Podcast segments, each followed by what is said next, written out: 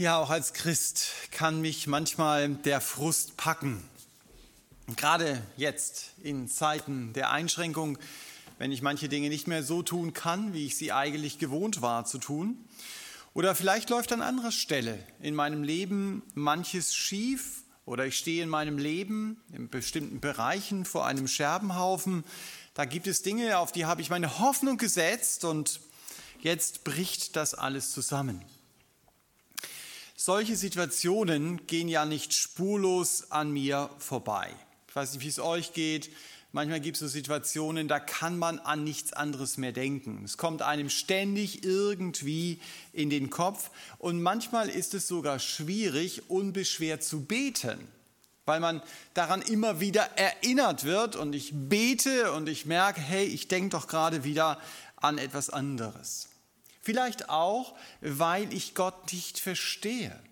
Ich verstehe nicht, warum er Arbeitslosigkeit in meinem Leben zulässt, Ehelosigkeit, Kraftlosigkeit, Kinderlosigkeit, Perspektivlosigkeit oder welche Losigkeit auch immer.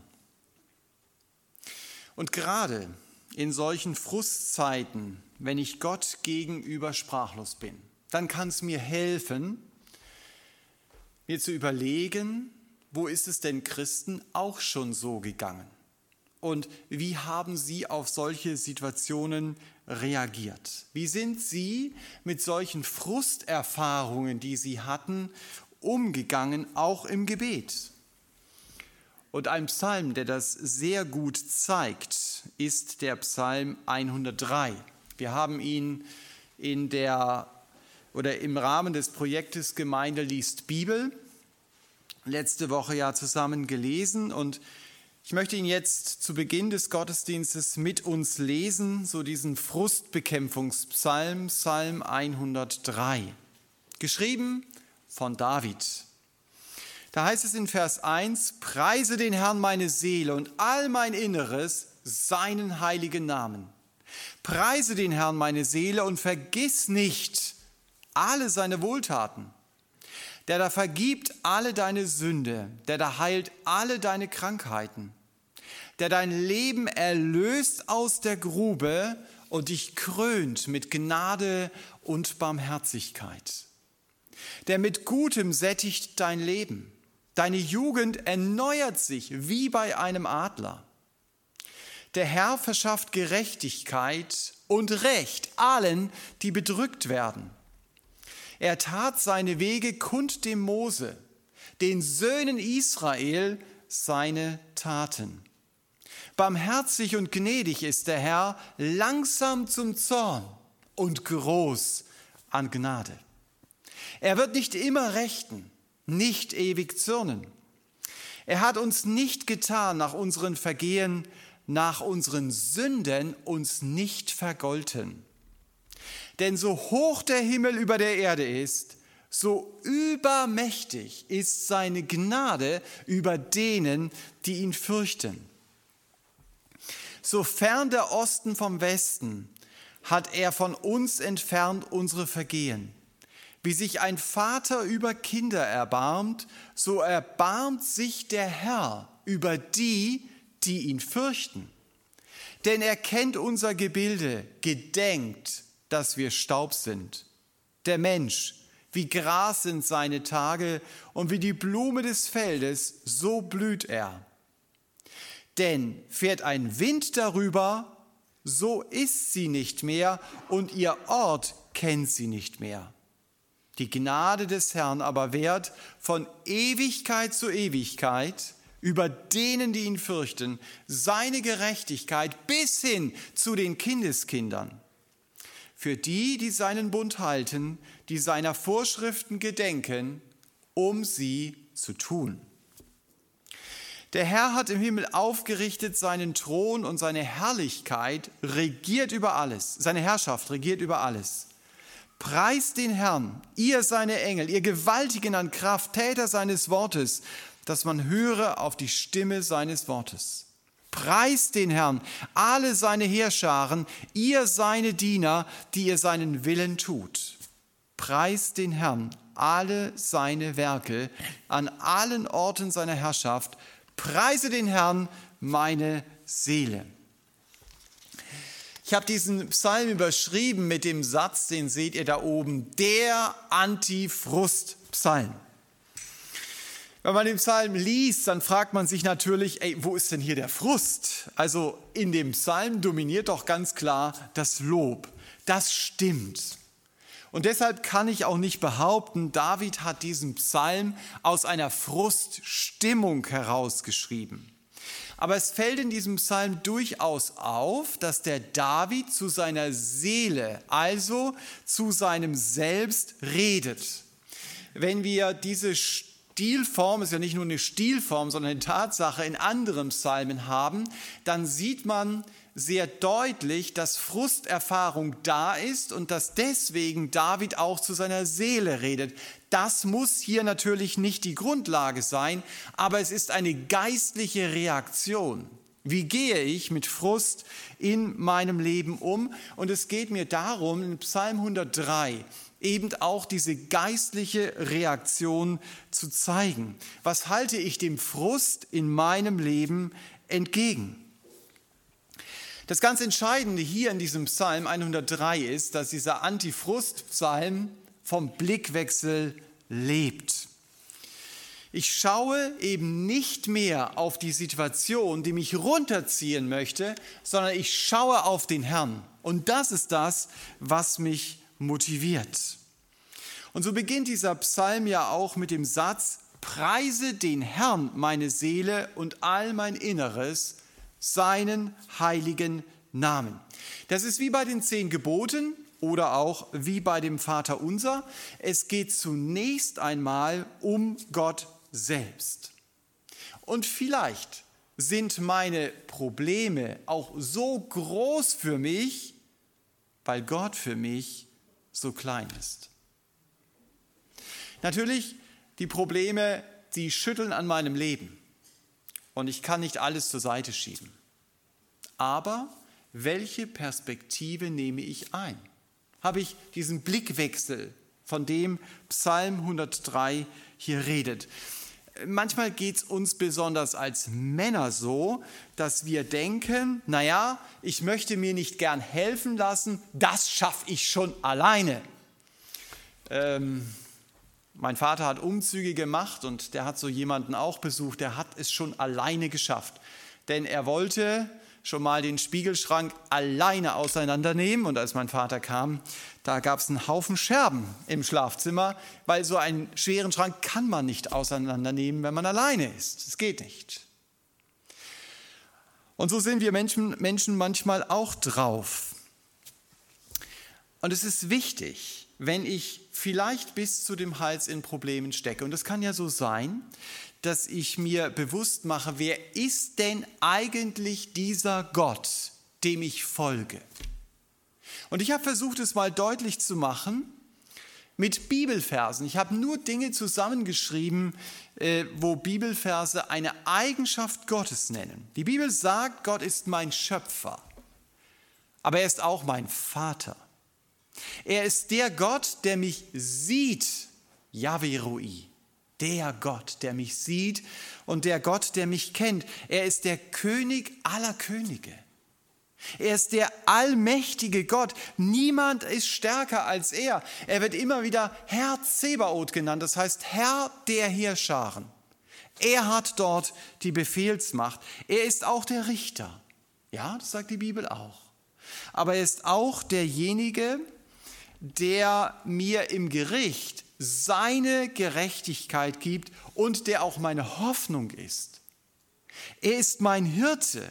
Gott selbst stellt sich mir vor mit dem Begriff, ich bin der ich bin. Also ich bin wirklich da und ich bin unvergleichbar. Das sagt dieser Name auch aus. Gott ist mein Fels. Auf ihn kann ich mich verlassen. Er ist die Treue selbst aber er ist auch die Liebe. Er ist der Herr, der mich heiligt, der mich also ihm ähnlicher macht. Und wenn ich von Gott, dem Vater, dann rüberblende und schaue, was sagt die Bibel über den Herrn Jesus, dann sehe ich, er ist das Lamm Gottes, das für meine Sünde starb. Er ist der Messias, Er ist der Erlöser von der Strafe für meine Sünde, aber er ist auch der Erlöser von der Macht der Sünde in meinem Leben. Die Bibel bezeichnet ihn als Sohn Davids. Und damit ist er der kommende, ewige König der Juden. Aber auch der Gemeinde.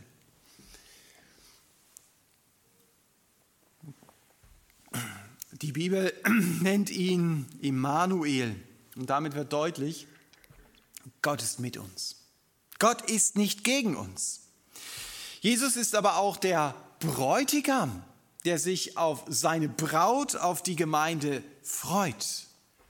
Und er ist auch der Eckstein, nach dem sich alles ausrichtet, der Anfang und das Ende und der helle Morgenstern, auf den wir warten.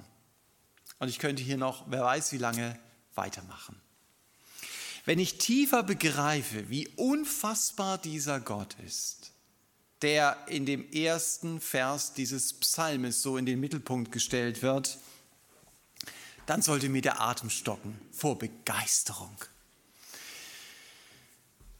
Wenn ich meiner Seele, also meinem inneren Menschen, diesen Gott zeige, dann sind meine Probleme in der Regel nicht weg.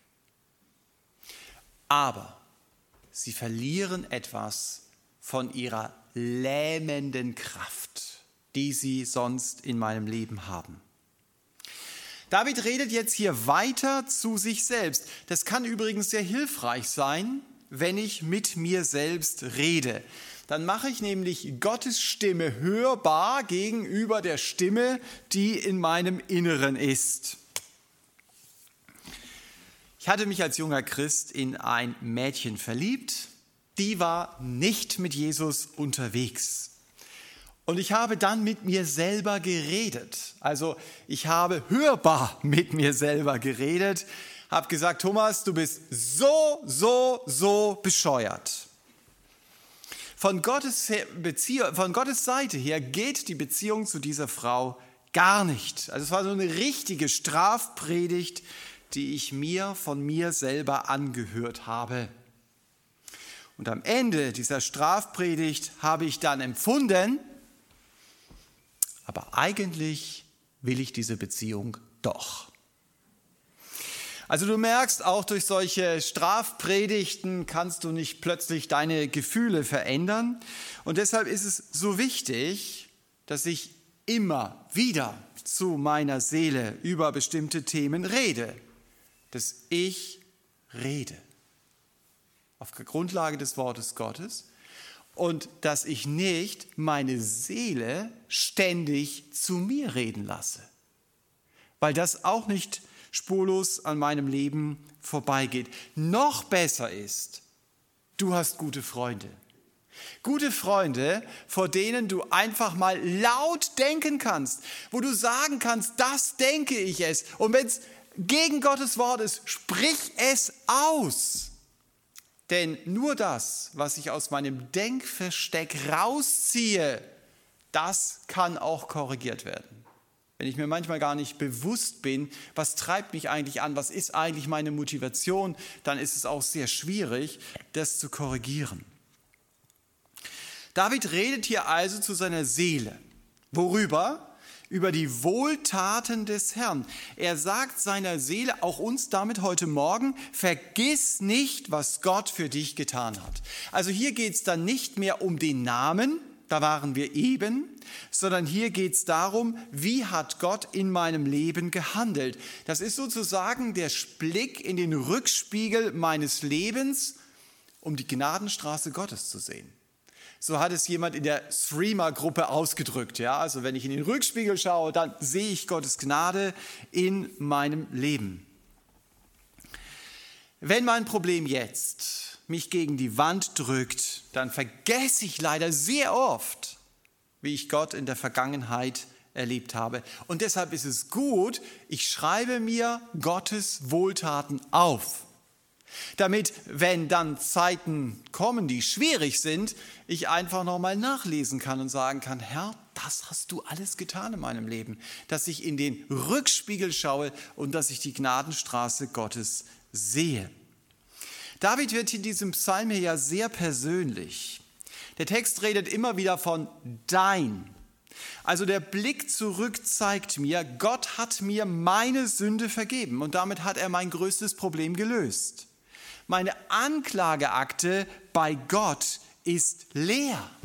Mensch, es gibt niemanden, der dich vor Gott verklagen kann, wenn du zu ihm gehörst. Das sind so ganz triumphale Verse, die Paulus zum Beispiel in Römer 8 sagt. Da sagt er, wer wird gegen dich als Gottes auserwähltem Anklage erheben? Dann ist da Stille. Und dann kommt seine Antwort und er sagt, Gott ist es, der da rechtfertigt. Und dann kommt wieder die Frage, wer wird dich verdammen? Und dann ist da Stille und dann heißt es, Jesus Christus ist es, der für dich gestorben und auferweckt ist und zur Rechten Gottes sitzt. Und damit macht er deutlich, nein, es kann dich niemand verdammen. Das ist genau das, was hier Psalm 103 sagt. Gott hat mir meine Sünde vergeben. Er wird sie nicht wieder hervorholen. Das ist ein Trost. Was für eine Hoffnung. David sagt hier im Psalm 103 auch, Gott erlöst mein Leben aus der Grube. Hier kann natürlich die Grube der Sünde gemeint sein. Das heißt, Gott zieht mich aus einem Leben der Sünde heraus, wo ich mich selber hätte nie befreien können. Aber es kann hier in diesem Psalm auch das Grab gemeint sein. Auch das weiß ich doch, weil Jesus auferstanden ist. Deshalb werde auch ich auferstehen. Ich sage das immer wieder, wieder bei einer Beerdigung über einen Verstorbenen, dass ich sage, wenn Jesus wiederkommt, dann wird er ihn hier auf diesem Friedhof nicht vergessen, sondern er wird auferstehen. Er wird ihm entgegengerückt werden. Das ist meine Hoffnung. Das ist das, was Gott in meinem Leben getan hat, was er tun wird. Das ist meine Zukunft. Darauf kann ich mich freuen. Ich soll an den Gott denken, so sagt es mir hier David, der mich mit Gnade und Erbarmen gekrönt hat, der mir also sein Erbarmen geschenkt hat. Er hat mir nicht das gegeben, was ich verdient habe, sondern er hat mir das gegeben, was ich nicht verdient habe. Dieser Vers hat mich persönlich sehr angesprochen. Gott wird mich krönen. Ich werde aus der Hand des Herrn Jesus eine Krone bekommen. Jemand hat es mal verglichen mit einer Szene aus Ben Hur.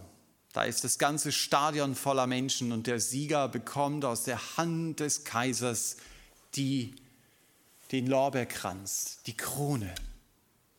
Ich werde diese Krone bekommen. Gott wird mich krönen. Aber auf dieser Krone sind nicht meine Leistungen eingraviert, so wie bei der Champions League. Siehst du dann, meistens steht da dann Bayern München, wird dann kurz vorher eingraviert und dann wird dieser Pokal übergeben.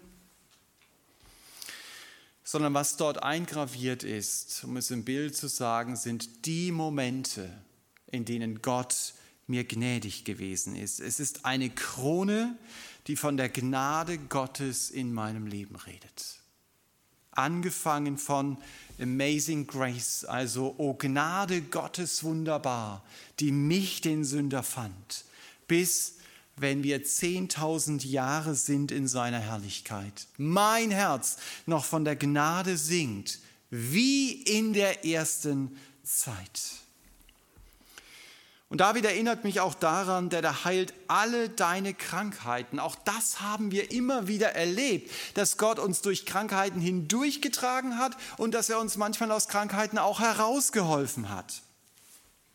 Aber dieser Vers ist nicht die Garantie, als Christ bin ich nie krank.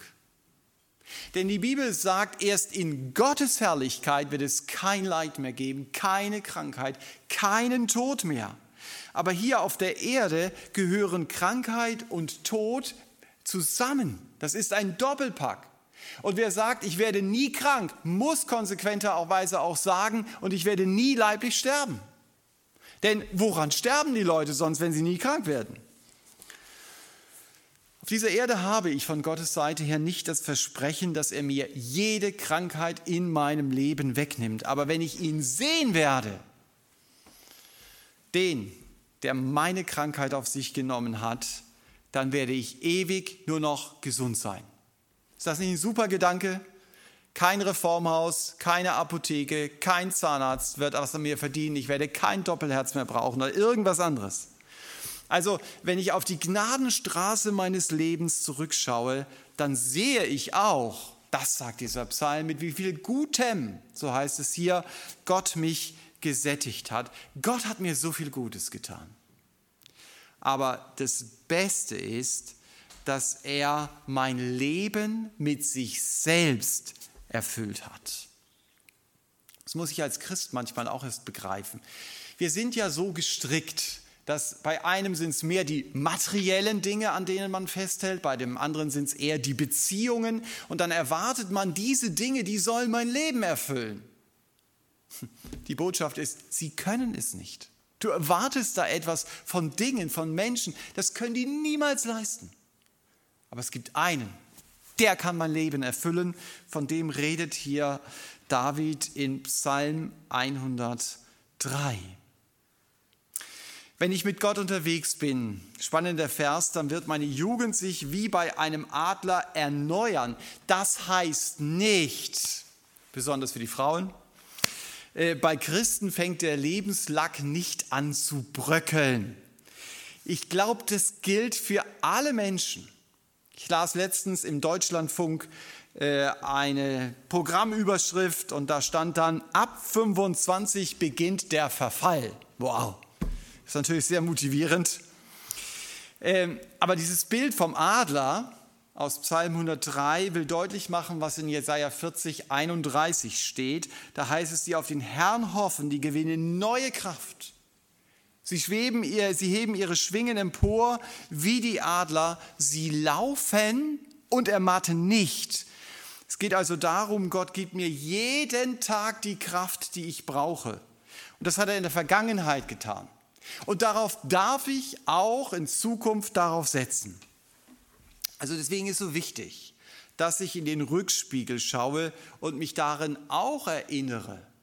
Gott hat sich nicht verändert. Und deshalb habe ich Mut für morgen. Ab Vers 6 rückt David dann die Gerechtigkeit Gottes ins Scheinwerferlicht. Er macht deutlich, Gott verschafft denen Recht, die bedrückt werden. Und es ist ja manchmal auch so. Wir erleben das auch in unserem Alltag, dass die Leute in die Grube fallen, die die Grube ausgebuddelt haben. Passiert. Ist aber nicht immer so. Manchmal fallen die anderen auch rein. Und die, also, und die sie ausgebuddelt haben, eben nicht. Und manchmal falle ich auch da rein.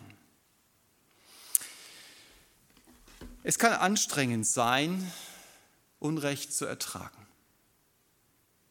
Aber vielleicht begreifen wir als Christen auch im Sinne des Liedes, das wir gesungen haben, Unrecht zu ertragen kann sich manchmal wie so Trainingslager für mich anfühlen hart und anstrengend. Aber es lässt mich in meiner Persönlichkeit dem Herrn Jesus ähnlicher werden. Ich las, ich glaube, letzte Woche ein Interview von Tabitha Bühne, das ist die Tochter vom Wolfgang, der diesen Buchladen betreibt. Und sie war ganz begeistert davon, dass ein Missionar, nachdem man ihn bestohlen hatte, sehr dankbar gesagt hat, ein Glück haben die Diebe mir das Leben gelassen. Dann stieg sie aus der S-Bahn oder was weiß ich aus und ging zu ihrem Fahrradständer und sah, da hatte doch jemand tatsächlich den Sattel von ihrem Fahrrad geklaut. Und sie sagt, und ich konnte da auch sagen, okay, danke, dass das Fahrrad noch da ist. Aber das fühlt sich nicht gut an. Jedenfalls, wenn du darauf sitzt dann entsprechend. Aber Gott lässt solche Dinge auch in meinem Leben zu.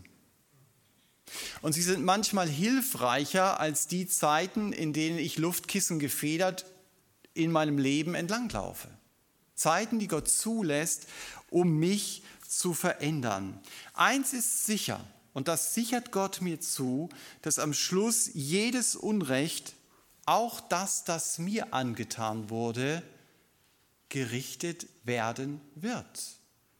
Dieser Satz stimmt hier also er wird an vielen Stellen der Schrift auch unterstrichen, zum Beispiel Lukas 16, da heißt es, Lazarus hat, Lazarus hat Böses auf der Erde erlebt, aber jetzt nach seinem Tod wird er getröstet und der reiche Mann leidet Pein. Nicht, weil er reich ist, sondern weil sein Lebensstil ohne Gott unterwegs war. In Vers 8 betont David nochmals, wir haben einen Gott, der langsam ist zum Zorn, aber der groß ist an Gnade. Und das merkt man daran, dass Gott mir nicht das gibt, was ich verdient habe. Das lese ich ja in Vers 9 immer wieder. Da wird das nicht besonders betont. Gott wird nicht immer rechten. Er wird nicht zürnen. Er hat mir nicht nach meinem Vergehen und schon gar nicht nach meinen Sünden vergolten. Also David jubelt hier, sagt, Gottes Gnade ist so übermächtig in meinem Leben, ich bin überwältigt davon. Sofern der Osten vom Westen ist, hat Gott meine Vergehungen entfernt. Um es mit einem anderen Bild zu sagen, vielleicht Gott hat den Dreck meines Lebens weggewischt von mir und er hat diesen dreckigen Lappen auf die Schulter des Herrn Jesus gelegt und ich darf sauber sein. Das ist die Grundlage, dass ich sauber durch das Gericht Gottes kommen darf. Übrigens, wenn Sie das noch nicht für sich sagen können, Gott hat mir meine Schuld vergeben, dann lade ich Sie ein, zu diesem Gott zu kommen, der Sie schon jahrelang sucht. Er möchte, dass sie zu ihm kommen, dass sie ihm ihre Lebensschuld bekennen, vor allen Dingen die Schuld, dass sie ihm verboten haben, in ihr Leben hineinzureden. Die Schuld, dass es nur nach ihrem Willen ging und nicht nach Gottes Willen. Er hat sie geschaffen. Sie sind sein Eigentum, aber sie sind ohne ihn unterwegs. Und das muss nicht so bleiben.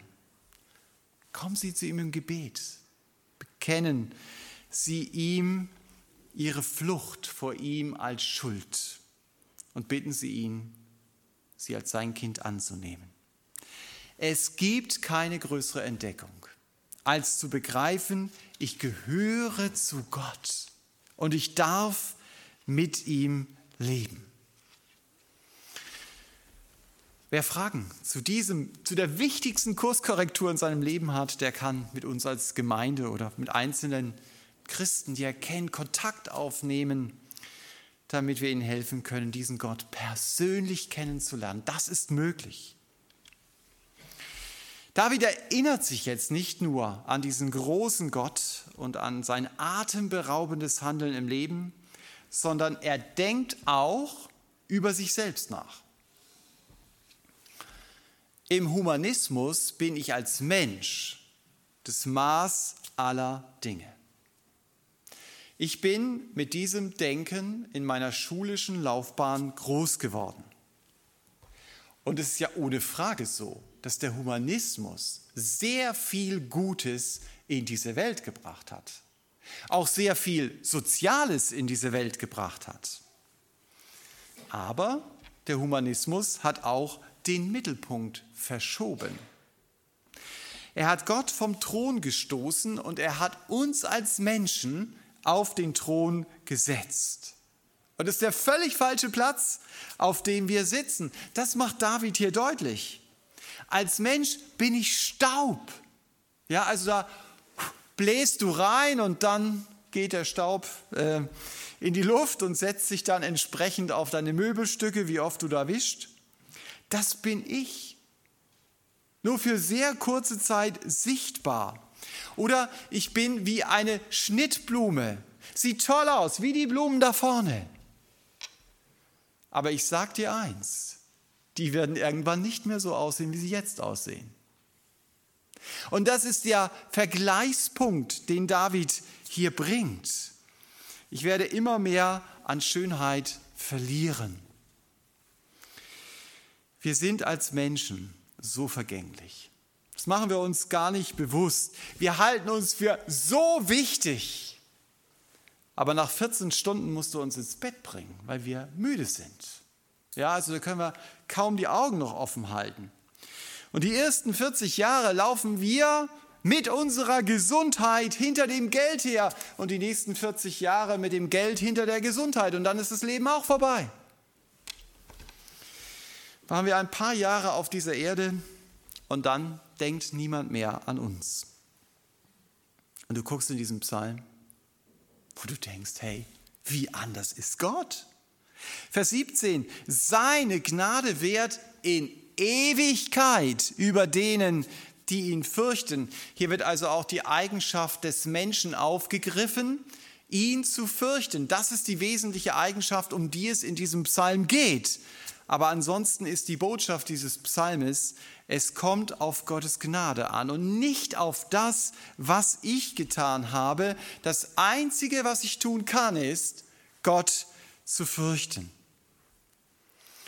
Also Ehrfurcht zu haben vor Gott und zum Beispiel die Dinge, die so komprimiert beschrieben sind in Sprüche 6, Vers 16, das könnt ihr euch mal durchlesen, die hasst Gott, diese Dinge, zu diesen Dingen Nein zu sagen, also Gott zu gehorchen. Und hier ist in Vers 18 auch von dem Bund die Rede. Und wenn ich da mal den Bund mit Abraham nehme, dann bestand er aus zwei Teilen. Einmal Gott zu gehorchen, aber vor allen Dingen auch Gott zu glauben. Zu glauben, wenn ich es mal neutestamentlich übertrage, meine Schuld ist bezahlt, weil Jesus für mich am Kreuz starb. Und das Wesentliche, was dort vor den Toren Jerusalems geschah, das geschah nicht äußerlich. Es sind manche Menschen dort an einem Kreuz gestorben. Das Wesentliche geschah innerlich, dass meine Schuld auf diesen Sohn Gottes gelegt wurde und dass er meine Schuld für sich getragen hat. Und Gott will mir dieses Vergebungsgeschenk geben, wenn ich es persönlich annehme. Vers 19 macht nochmal deutlich, ich gehöre nicht auf den Thron sondern Gott gehört auf den Thron und er sitzt jetzt schon im Himmel auf dem Thron und seine Herrschaft regiert über alles. Gott regiert. Das ist eine gute Botschaft, auch wenn auf dieser Erde manchmal der Teufel los ist. Aber weißt du was? Der hat nicht das letzte Wort. Zum Glück weder in der Regierung auf dieser Erde noch in meinem eigenen Leben. Und dass Gott regiert, ist jetzt noch nicht sichtbar, aber es wird sichtbar werden. Er wird seine Herrschaft sichtbar antreten und darauf warten wir als Christen. Dann ist Schluss mit aller Ungerechtigkeit. Dann beginnt Gottes Reich. Und in diesem Reich herrscht Gerechtigkeit und Frieden. Vielleicht hat David diese Gedanken im Kopf, wenn er ab Vers 20 über den Himmel oder sagen wir es genauer, über die Engel im Himmel nachdenkt. Und man spürt förmlich, wie der David hier die Engel, soll ich sagen, anfeuern möchte, Gott im Himmel anzubeten und ihn zu preisen. Dieser Antifrustpsalm hat ja begonnen, dass der David erstmal zu seiner Seele reden musste. Und du merkst jetzt am Ende hat er sich fast vergessen. Und er ist so ganz auf Gottes Größe fixiert. Er fordert in Vers 21 die Engel auf, diesen gerechten und diesen gnädigen Gott zu preisen, um dann alle Gläubigen auf dieser Erde zu motivieren, in diesen großen Halleluja-Chor mit einzustimmen. Preist den Herrn alle seine Werke, lesen wir hier. Und die Werke, das sind nicht irgendwelche leblosen Werke. Das äh, hebräische Wort, dem begegnen wir im Neuen Testament, dann aber auf Griechisch, zum Beispiel in Epheser 2, Vers 10. Da heißt es, wir sind sein Werk geschaffen in Christus Jesus zu guten Werken. Also das heißt, auch der David redet hier von Menschen, die mit Gott unterwegs sind. Und wir sollen nicht dadurch auffallen, dass wir ständig rummotzen, sondern dass wir Gott preisen an allen Orten seiner Herrschaft. Also überall. Es gibt keinen Ort, an dem Gott nicht herrscht. Denn Gott regiert jeden Flecken auf dieser Erde, auch wenn er manches Böse jetzt noch zulässt. Das ist ja so. Aber der Tag der Abrechnung kommt. Und deshalb gilt auch für mich, lass dich nicht von deinem Frust bestimmen, sondern lass dich wie David vom Lob Gottes heute Morgen packen. Ich habe den Eindruck, David feuert hier wirklich die Engel an, Gott zu loben und er motiviert eben die anderen Gläubigen, Gott lobend anzubeten und indem er das macht, das ist jetzt meine Interpretation, wird seine Seele am Schluss dieses Psalm 103 mitgerissen, wenn er hier sagt, preis den Herrn meine Seele. Und man könnte fragen, ja, wen denn sonst? Was kann ich denn anderes tun, wenn ich das begriffen habe, was die Botschaft dieses Psalms ist, als diesen Herrn anzubeten? Ihr kennt das, wenn man im Frustkessel sitzt, ja, dann ist es gar nicht so einfach, da irgendwie rauszukommen. Aber deshalb ist es wichtig, sich durch so einen Psalm wie heute Morgen, Psalm 103, den Kopf zurechtrücken zu lassen, indem ich auf Gott selbst schaue, indem ich, darum ging es zunächst mal, über seinen Namen nachdenke. Aber dabei muss ich gar nicht stehen bleiben, sondern ich darf, wie ich sagte, in den Rückspiegel meines Lebens schauen und mich an Gottes Handeln auf der Gnadenstraße meines Lebens erinnern, um schließlich dann meinen Gott gedanklich auf dem Thron zu sehen, der regiert und der von den Engeln angebetet wird. Und dieser Gott, der ist immer noch größer als jedes Problem, das mich lähmen möchte.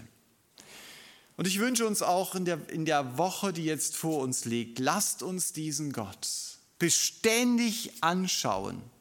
Dann wird vielleicht der Frust in meinem Leben immer noch da sein. Aber ich glaube wirklich, dass er die Kraft verliert, mich beständig lähmen zu können. Amen. Ich möchte noch beten am Schluss. Vater, ich möchte dir Danke sagen, dass du diesen Psalm in die Bibel hast schreiben lassen und dass er in so eindrücklicher Weise zeigt, wer du bist. Und Herr, ich glaube, das ist wirklich das, was uns auch Mut machen kann, dass wir auf dich schauen. Bitte hilf du uns in der Woche, die jetzt vor uns liegt, diesen Perspektivwechsel in den Problemen und den Frustkesseln, in denen wir sitzen, immer wieder einzunehmen. Amen.